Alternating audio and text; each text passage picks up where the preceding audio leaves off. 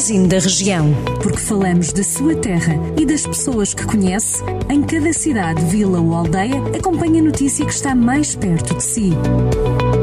Magazine da Região. Edição de Ricardo Ferreira.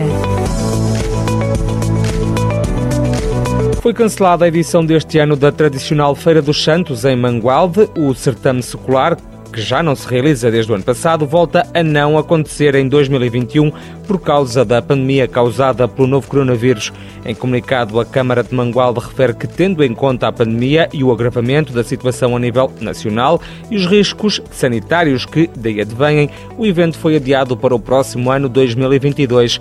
O presidente do município, Elísio Oliveira, diz que esta é uma decisão dolorosa, mas imperativa e incontornável face aos dias de hoje. A Câmara de Oliveira de Frades vai investir 236 mil euros na segunda fase do Parque Urbano da Vila. O dinheiro advém do prémio que a Comissão de Coordenação e Desenvolvimento Regional do Centro atribuiu à autarquia pela boa execução dos fundos comunitários. O município, liderado por Paulo Ferreira, quer construir equipamentos de jogos e recreio infantil e zonas de estadia e lazer no novo projeto, que já contou com uma primeira fase de intervenção. Ao todo, o investimento total no parque vai rondar os 3,2 milhões de euros, dos quais mais de 1 milhão de euros a fundo perdido. O valor inclui as duas fases de obra e ainda a compra dos terrenos. A população de Santa Combadão já começou a receber mini ecopontos domésticos numa iniciativa da Associação de Municípios da região do Planalto Beirão. A entrega tem sido feita por pessoas credenciadas.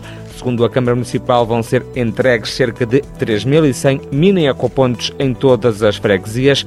Além disso, também foi distribuído um folheto informativo com as regras de separação, boas práticas e benefícios da valorização dos resíduos recicláveis. E para que todos possam vivenciar as noites de verão ao ar livre e em segurança, a Câmara de Aguiar da Beira vai organizar um programa cultural ao ar livre. A iniciativa arranca já amanhã, quarta-feira, estendendo-se até o dia 11 de setembro. O primeiro espetáculo é uma peça de teatro, chama-se Mentira a Quanto Obrigas, do Teatro do Monte Moro. Mais informações da região já se sabe em jornaldocentro.pt.